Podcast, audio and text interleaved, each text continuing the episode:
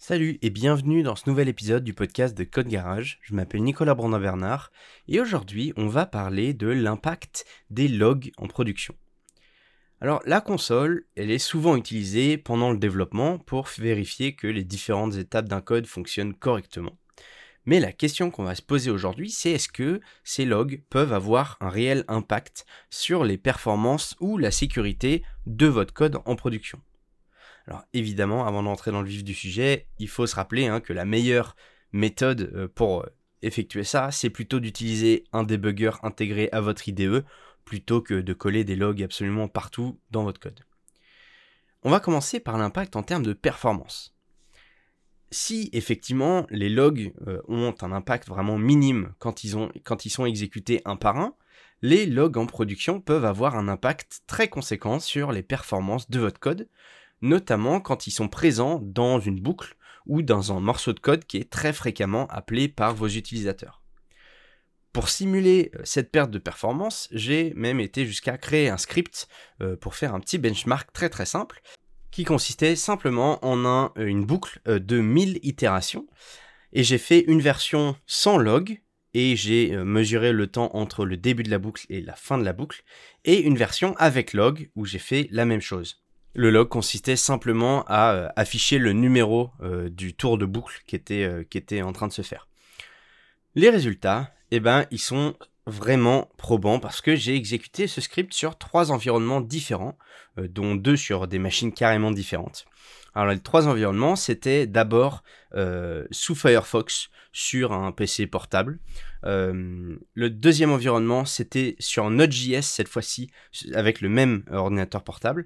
Euh, et, je l'ai fait également sur Node.js avec euh, sur un VPS OVH. Et donc là, euh, les temps eh ben, sont vraiment flagrants puisque selon l'environnement, le simple log qui est enfermé dans une boucle eh ben, multiplie par 9 le temps d'exécution de notre code. C'est énorme. Donc imaginez si ce log est présent dans une boucle qui est appelée dans une partie très demandée d'une de vos API. La perte est considérable et peut devenir un vrai goulot d'étranglement selon votre charge utilisateur. Alors maintenant, on va parler de l'impact en termes de sécurité. Évidemment, loguer des chaînes de caractères comme test, coucou et j'en passe, euh, ça n'a pas vraiment d'impact sur la sécurité de votre application. Mais maintenant, on va imaginer un petit scénario. Disons que derrière votre API, vous utilisez une base de données chiffrée parce que les données de vos utilisateurs ne doivent être en aucun cas consultables par quelqu'un d'autre euh, autre que la personne elle-même.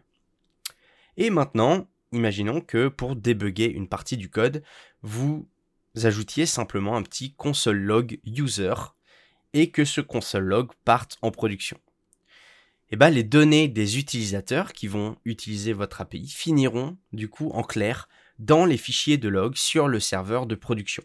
Ça, c'est vraiment une cible de choix pour euh, un pirate, évidemment, mais également, euh, bah, simplement, ce fichier, il devient consultable par n'importe quel membre de l'équipe de développement, ce qui était vraiment l'inverse qui était voulu, puisqu'on avait carrément une base de données chiffrée à l'origine. On perd tout, euh, tout le principe. Donc, il faut vraiment garder en tête que les consoles log, c'est pas simplement euh, quelque chose euh, qui vaut mieux ôter parce que euh, voilà, ça fait un code plus clean, etc. quand ça part en production. Non, il y a vraiment des impacts en termes de performance, mais également en termes de sécurité qui peuvent venir. Alors, pour pallier à ce problème, il existe énormément de solutions. là, je vais vous présenter des solutions qui sont plutôt axées JavaScript, mais pour n'importe quel langage, ça existe forcément. Euh, vous pouvez évidemment déjà choisir de, euh, de ne gérer que certains niveaux de log euh, sur vos serveurs de production. vous pouvez choisir d'avoir bah, toutes les infos, ce qui n'est pas recommandé, mais vous pouvez utiliser uniquement les warnings ou les erreurs. Euh, donc ça, normalement, les warnings ou les erreurs, c'est des choses vraiment qui vont être utiles pour le coup pour le débugage en production s'il y a besoin. Mais, euh, les infos, elles, euh, ne, ne devraient pas l'être en tout cas. La première solution, c'est d'utiliser quelque chose comme ESLint par exemple, donc qui est un linter, ce qui signifie qu'il va parcourir votre code pour détecter si certaines pratiques vont à l'encontre de sa configuration. Vous pouvez ajouter la règle no console, par exemple, avec ESLint. Euh, je vous mettrai le lien de la documentation dans les notes de l'épisode pour être averti si un console log a été oublié. Vous pouvez évidemment faire ça, par exemple, sur votre euh, euh, pipeline de CI/CD. juste avant la production et pas, forcément avoir ces, warnings dès que vous exécutez votre linter en local. La deuxième solution, c'est euh, d'utiliser un transpiler. Alors un transpiler, on connaît Babel et il y, en a d'autres. Euh, c'est lui qui va prendre votre code pour le compiler de manière transversale d'une version d'un langage à un autre et y appliquer des modifications que vous aurez déterminées.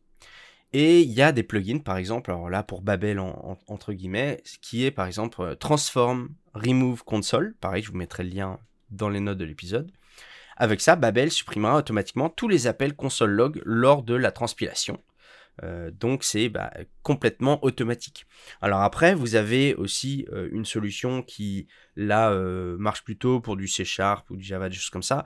Vous avez des flags et donc ça va, grâce à ces flags de compilation, vous allez carrément pouvoir supprimer ou du moins éliminer une, ligne de code en disant bah là si jamais mon flag de compilation c'est euh, bah, pour une compilation en release, eh bien je veux que toutes ces lignes de code là soient euh, éliminées. Bah, si jamais vous avez euh, des lignes de debug, des lignes de, console log qui sont utilisées quand même simplement, même dans, dans, dans, votre workflow de dev, eh bien vous pouvez les laisser, mais les exclure complètement du binaire compilé quand c'est compilé en release. Donc ça c'est pareil, c'est très très très utile.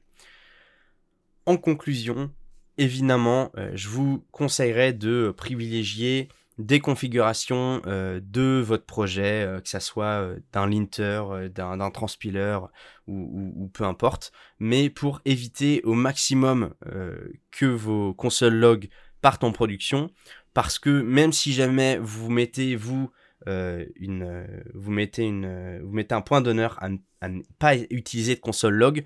Le jour où ça vous arrive, ou ça arrive à un collègue, ou peu importe, et qu'il y a un ajout sans faire exprès, bah, si jamais vous n'avez pas de garde-fou pour ces choses-là, et bah, ça peut quand même partir en production. Donc voilà, ça serait quand même dommage de tomber dans le panneau alors qu'il y a beaucoup de solutions pour se faciliter la tâche.